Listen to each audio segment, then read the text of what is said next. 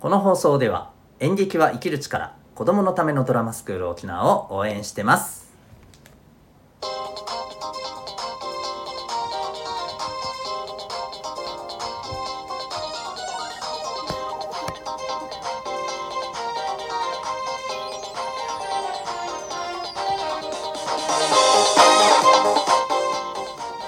小中高生の皆さん日々行動してますか？あなたの才能と思いを唯一無二の能力へ。親子キャリア教育コーチのデトさんでございます。小中高生の今と未来を応援するラジオ君ザネクスト。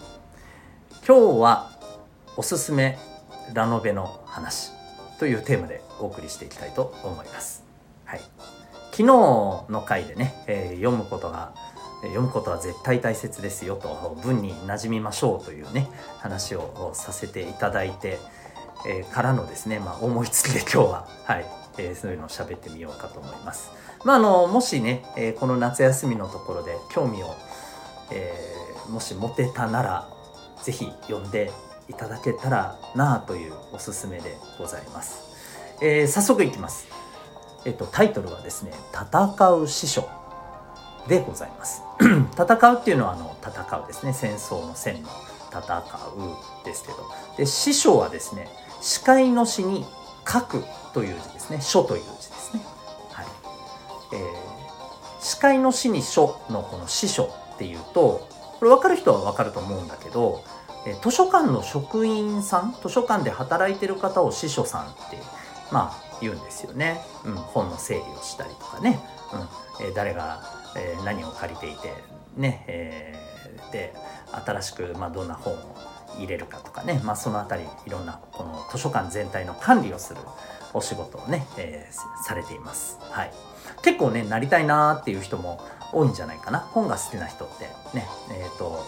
図書館で働けたらねもう大好きな本に囲まれてお仕事できるってめちゃめちゃ最高じゃないですか。うんまあ、そんなわけでねなりたいなと思う方も結構いらっしゃるんではないでしょうか。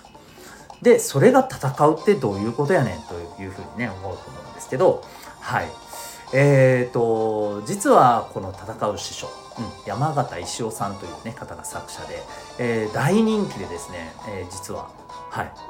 結構な大人気なんですよ。あのラノベの世界って結構ディープだったりマニアックだったりするんでね、うん、意外と一般的には知られてないけど結構まあ人気があってアニメ化もされています。でアニメも良いです。良いですけど私はあの断然小説をおすすめします。理由はやっぱりねここ前回の話ともつながりますけれども文章で描かれるからこそねこれ伝わる部分もあるしいわゆるエモいんですよ。アニメよりねこっちの方がエモい、うん、感動します。間違いなく。はい、えー、そんなわけで僕はあの断然小説おすすめでございます。でもアニメも決して悪くはありません。なので気になる方はアニメでね見てみてもいいと思いますけどもアニメから見てみてもいいかもしれませんがはいあのぜひ前回のお話の流れですんで小説をですね、まあ、図書館でもし貸し出しとかされているところがあるんであればぜひ借りて読んでいただきたいですし、うん、もしあの 近くに借りれる場所がないんであればねまあうん、中古のね、えーと、小説であれば結構安くで売ってたりするんじゃないですかね。うん、ぜひまあちょっとね見つけてもらって、はいえー、ちょっとずつちょっとずつ買って読むっていうのもありじゃないかなと思ったりしています。でまあどんな、えー、お話なのかというとそうそもそも何で図書館の職員さんが戦わなきゃならんやならんのよっていう話なんですけど実はねこれファンタジーの実はお話で。えー、まあ、剣だったり魔法だったりね、うん、そうバトルもめちゃくちゃ描かれますので、はい、あのバトルものファンタジーもの好きな人は、まあ、特にね、うん、ドストライクかなと思います。でもそれ以上にねこの話って何て言うかね世界観がすごく壮大でね。でしかも登場人物がすごいいっぱいいてで確かに主役級の人はいるんですけれども何て言うのかな主役が主役じゃないというか、うん、あの主役がいっぱいいるって感じなんです本当に。それだけねいろんな人の、うん、まああの人生やで、え、思いだったりとかであと全編通してねいろんな人たちが登場するんだけど共通するテーマはやっぱりねこれはちょっとあのあれですけど愛なんですよ。はい。愛なんです。これがあるからこそやっぱりエモいって感じです、うん、なので、えー、ぜひねこのまあ恋愛的な要素もあるっちゃありますし少なめですけどね、うん、あの少なめですけどどちらかというとねストーリーこの世界この世界が一体どうなっているのかっていうね、えー、その世界全体のストーリーだったり、まあ、そこで生きてる人たちのいろんな人生だったり、えー、苦悩だったり、うん、で、まあ、またいろんな人の持ってる能力がユニークでね面白いんですよ。この能力を使ってねお互いあの戦ったりするんですけどこれまた、うん、ユニークで。で何よりねこの世界のうん、共通のねまあ何て言うのかなルールというかこの世界はですね人間は死ぬとですねなんと本になっちゃうんです。本です。まあ本って言ってもねなんかねあの、うん、なんか本のような形をした長方形の、うん、石の塊みたいなもんになっちゃうのね、うん、ただこの、えー、本になったらですねえ例えば生きてる人がその本に触れるとその本になっちゃった死んじゃった人の生きてる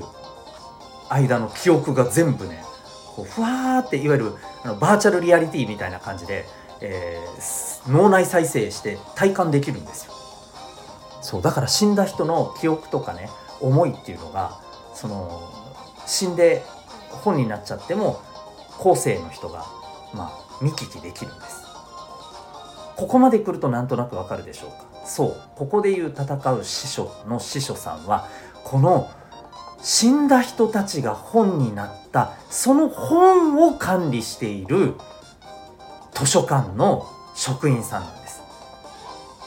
だからいろんな世界中のこれまで生きてきた人たちの記憶とかそんなデータを全部ね管理してるところなんですよ。まあ、ある意味社会全体を世界全体を管理してると言っても過言じゃないよね。だからこそまあその本を狙ったね悪い人もいたりするわけですよね。なので、えー、その、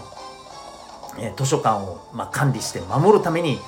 実はそこの師匠さんたちっていうのはものすごい能力を持ってて超強かったりするんです。でユニークなまた変な人たちがいっぱいいましてですね。これがまたキャラクターがなかなかユニークで楽しい。